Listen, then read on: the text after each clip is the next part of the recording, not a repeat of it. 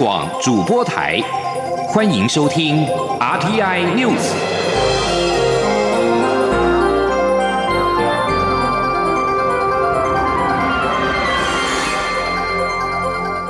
听众朋友您好，欢迎收听这节央广主播台提供给您的 RT News，我是张顺祥。首先把新闻焦点关注到对农作物危害极大的秋行菌虫在台湾现踪，行政院长苏贞昌到发现地点视察，了解防疫的情况。苏贞昌指示三项措施，包括了立即成立中央及地方灾害应变小组，在疫区协助喷药、铲除或掩埋，并紧速补助农民的损失。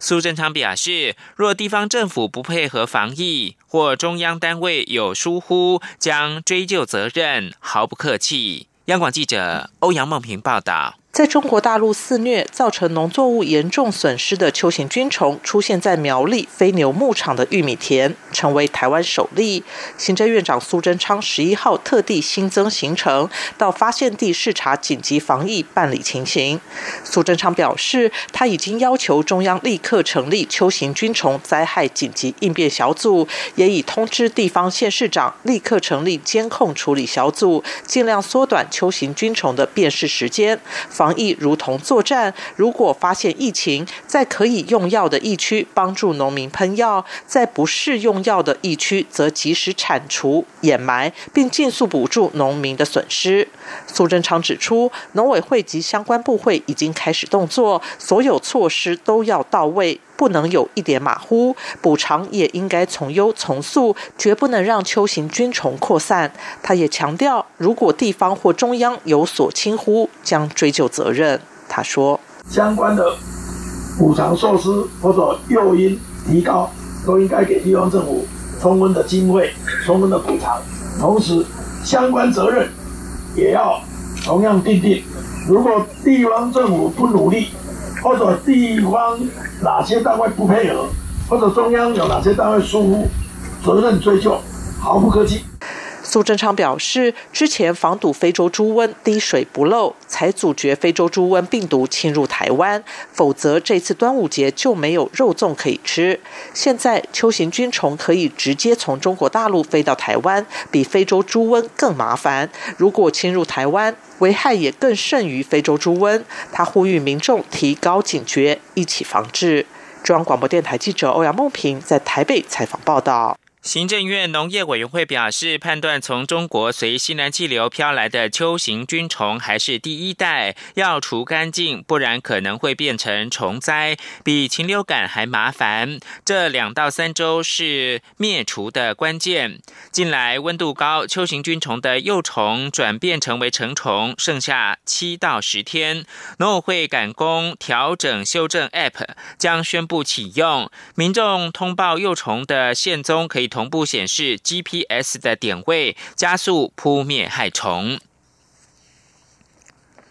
代表安全蔬果标章的吉原普，当年是为了辅导农民正确使用农药、建立责任生产的观念，台湾已经沿用超过三十年。农委会宣布。吉源普安全蔬果标章将于六月十五号之后正式的跟产销履历接轨，借由产销流程资讯公开、具可追溯性以及第三方验证，提升农产品从农场到餐桌的安全等级。记者陈立信宏报道。为协助农友从吉源普标章升级至产销履历，农委会考量农友跨足产销履历最大门槛在于支付验证的费用，因此补贴团体与个人验证费用三分之二及资讯服务专员临时工资外，针对团体验证者另补助验证所需的电脑条码机费用二分之一。另外，今年在加码给予每年每公顷新台币一万五千元环境奖励及补助批发市场共同运销的供应单位产销。履历蔬果子母包装，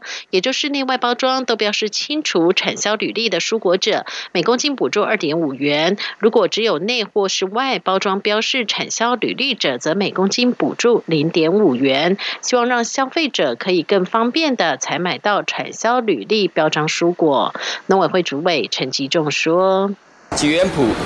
它没有经过所谓的验证公司的一个验证，完全是农委会农粮署这边来做验证认证。产销履历是有我们目前十四家的一个验证。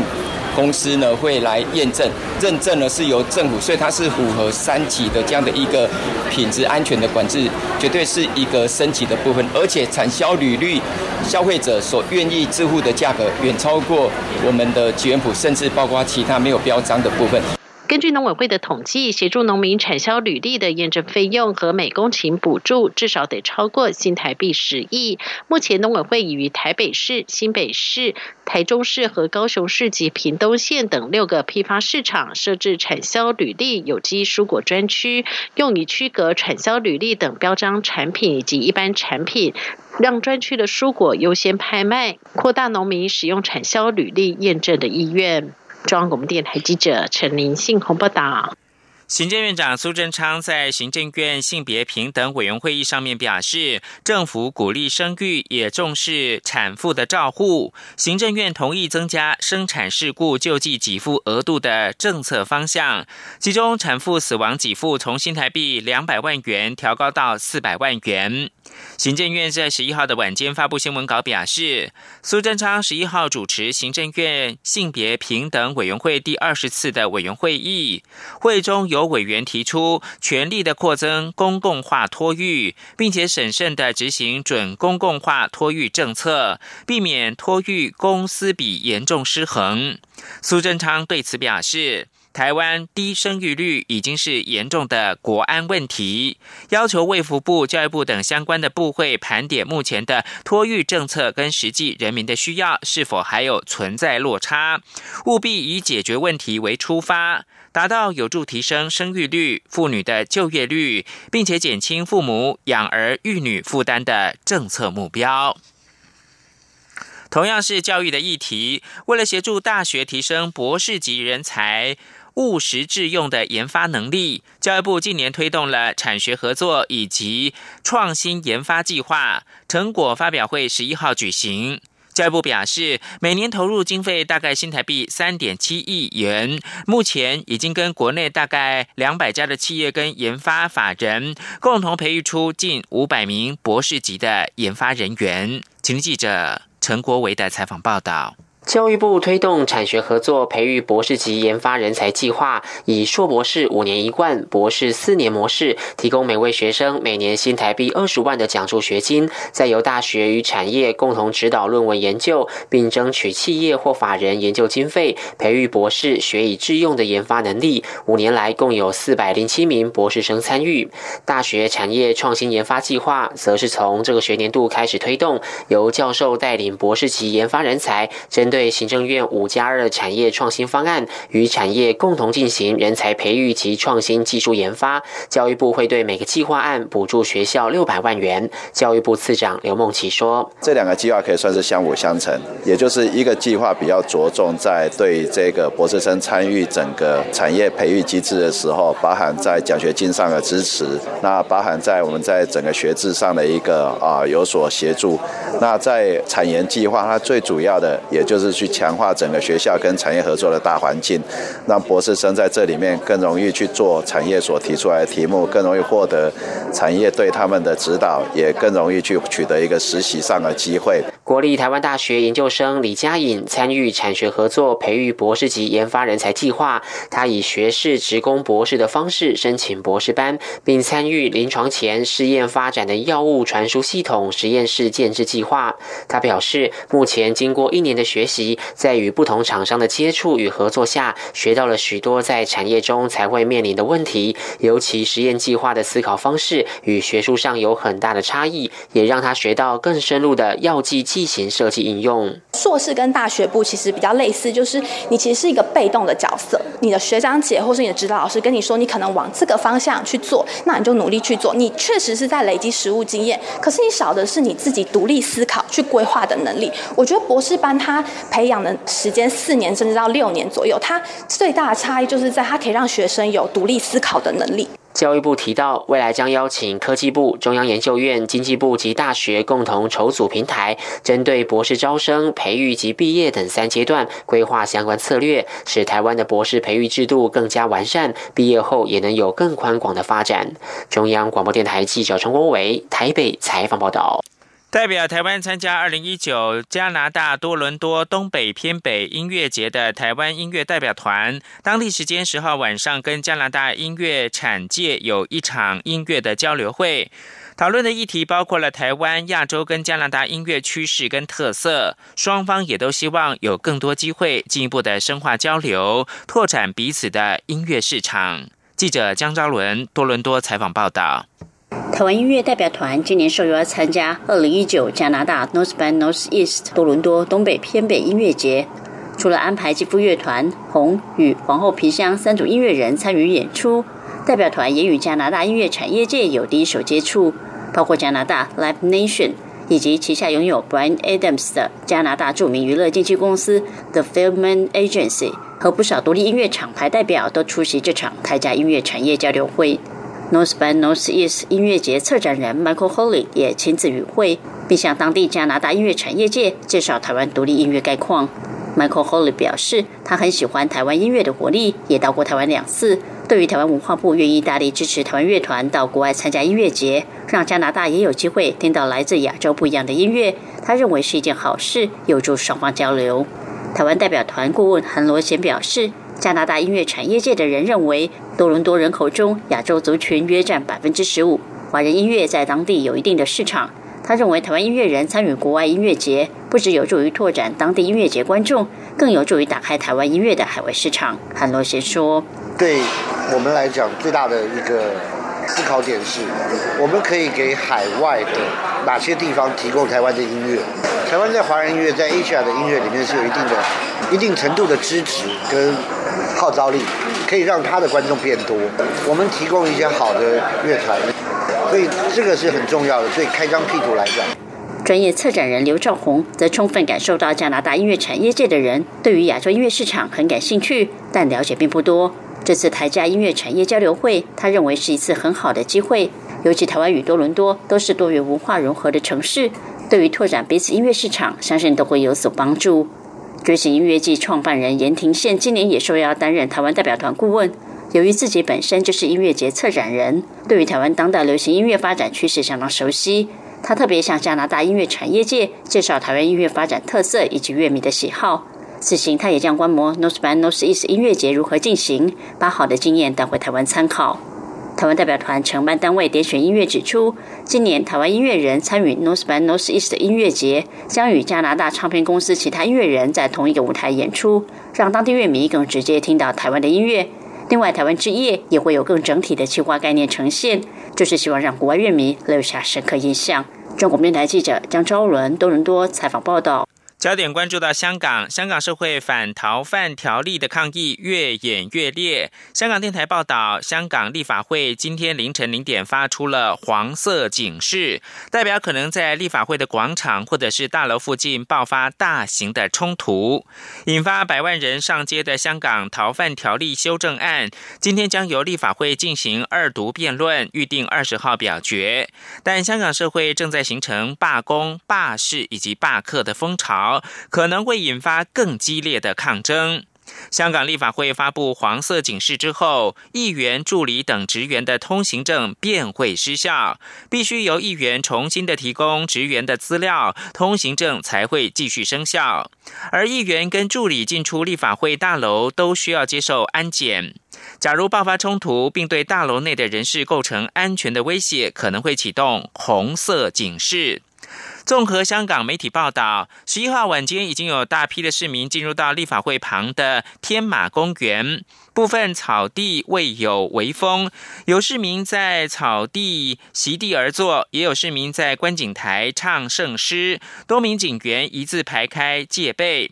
此外，港警已经展开大规模的部署，在金钟等地铁站都可以看到警察对路过者随意的进行搜身跟搜包，并针对年轻人要求查验身份证。立法会示威区公民广场已经遭到关闭。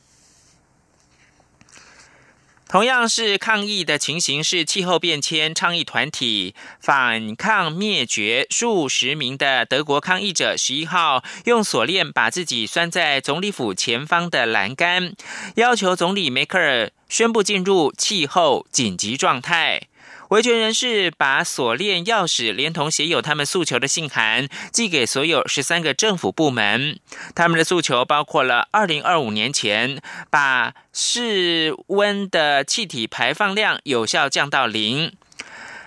警方在中午过后不久采取了行动，利用。螺栓切机剪断了锁链，驱离示威抗议者过程中没有爆发冲突。示威者说，希望媒体跟政治人物道出气候危机的真相，以及宣告国家进入到紧急状态。波扎纳高等法院十一号裁决支持同性恋除罪化，推翻一九六五年刑法认定的同性恋违法的规定。美国有线电视新闻网 CNN 报道表示，这是非洲 LGBTQ 族群权利的一大胜利。LGBTQ 族群代表的是男女同志、双性恋、跨性别者跟酷儿。法新社报道。波扎纳的法官艾布鲁宣布，维多利亚时代的法条无效，现行的法律压迫少数族群的权利。这里是中央广播电台。是阳光，像台湾之光穿透世界之窗；是阳光，像神鹰翅膀环绕地球飞翔。现在是台湾时间清晨的六点四十六分，我是张顺祥，继续提供的是选举新闻。二零二零总统大选，各党都在初选的阶段。国民党召开了总统初选的同志座谈会，文传会代理主委陈美华会后表示。大家在会中针对民调执行跟电视证监会的两项议题，充分的交换意见。在手机民调的部分，经过激烈讨论以及专家的说明之后，大家仍对此持保留态度，没有办法获得共识。最后决议，依照原先中常会通过的提名作业要点，以住宅电话进行民调抽样。记者刘品希报道。国民党十一号上午十点召开总统初选同志座谈会。红海董事长郭台铭、前台北县长周习伟、孙文学校总校长张亚中亲自参加。高雄市长韩国瑜委托前立委孙大千代表与会。新北市前市长朱立伦则由前立委高思博代理出席。党主席吴敦义也亲自出席，发表完简短致辞后便先行离开。其余参选人与党中央提名协调五人小组继续开会。会议进行三个多小时。文传会代理主委陈美华会后举行记者会。转述会谈共识，陈美华表示，会中各参选人针对国政愿景政见发表会及总统初选民调执行事项等两项议题，充分交换意见，气氛非常融洽，讨论也很热烈。在电视发表会部分，会中决定发表会的主持人将由专业主持人担任，并由主办单位国民党智库指定主持人。另外，根据参选人提出的意见，大家也都同意发表会的议题略为更动，原定第一场高雄场及第三场台北场的议题对调，也就是第一场高雄场的政见发表会议题改为宪政、外交、两岸、国防。第三场台北场的议题则改为经济、财政、环境与能源。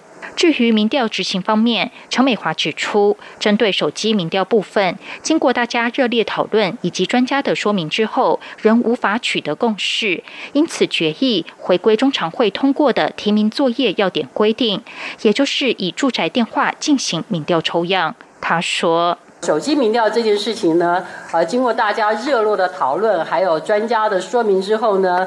结果大家还是对于这个议题，因为还保持一个保留态度，因此没有办法得到呃大家的共识，所以最终的决议是回归中常会通过的呃相关的作业要点。那这个要点的在第九条有规定，就是这个全民调的方式呢是采取住宅电话的方式进行民调，因此这一项呢，我们还是回归到我们原来这个呃公布的这个相关办法。陈美华表示。会中也决定，民调执行小组将提供各参选人六家民调公司名单，由参选人在这两天内挑出并提交五家民调公司名单。至于各参选人签署初选公约的情况，陈美华说，党中央目前还在陆续回收，等到全数收完之后，会再对外公布。央广记者刘聘熙在台北的采访报道：手机民调最后没有被采纳，郭台铭表示遗憾。而在民进党方面，总统初选民调持续的进行，投入初选的行政院前院长赖清德壮大台湾车队游行，十一号不畏风雨，从新竹一路北上，并在下午抵达终点，也就是凯达格兰大道。赖清德站在扫街车上，面对总统府发表谈话，强调他是目前浮出台面参选总统的人当中最具有实力守护台湾的人。记者刘玉秋报道。民进党总统初选十号晚间开始执行民调，蔡赖之争进入最后关键赛。行政院前院长赖清德的壮大台湾车队游行，也从屏东一路北上。花了三天的时间，在十一号下午抵达了台北凯达格兰大道。由于天公不作美，赖清德在新竹、桃园、新北一路向北的路上大雨滂沱，他站在吉普车上冒雨向支持者拜票。当车队抵达终点站凯道时，仍有不少支持者到场力挺，现场加油声浪不断。赖清德面对着总统府，站在吉普车上，向冒雨相停的支持者致谢。他强调，晒太阳、淋雨都不辛苦，这与民主运动前辈为台湾打拼相比，一点都不足道。他此刻的心情是欢喜做。甘愿受，因为承担就是喜悦；为了目标共同打拼，也是一种喜悦。就如同圣经雅各中所提到的，大事业就是大喜乐。他希望怀着大喜乐的心情，承担台湾的责任。敬请支持者全力支持他。赖清德也是目前台面上最具备治理国家能力的候选人，你说是不是啊？今天是民调的第二天，我们还有一两天的时间要继续做民调。敬请大家在晚上六点到十点的时候接到电话民调，请大家大声喊出要支持谁。赖清德最后并再度诉诸主权牌，他指出香港反送中事件可看出香港的局势险峻。如果要帮助香港，一定要坚定捍卫台湾的主权，拒绝一国两制，反对和平协议，不要做第二个香港。这就是大家共同努力的目标，也是这一场战争里要为台湾扛起的共同责任。中广电台记者刘秋采访报道。民进党内总统初选民调正在进行，蔡英文总统谨慎的回应民调的相关议题。对于高雄市长韩国瑜第一时间表示他不清楚香港的反送中游行，蔡总统没有评论，只重申台湾人没有办法接受一国两制，会全力的捍卫自由、民主跟主权。欧阳梦平报道。蔡总统十一号上午到桃园市参访观音区树林里自主防灾社区，在受访时被问到如何看待高雄市长韩国瑜被媒体问到香港反送中游行时，说他不知道，在网络上遭到批评一事。总统表示，韩国瑜不了解、不清楚是一回事，但他的立场很清楚，就是台湾人无法接受一国两制，一国两制在香港的实施也证明没有成功，香港人。认为在一国两制下，自由、民主及人权都没有达到他们的期待，甚至有若干程度被压抑。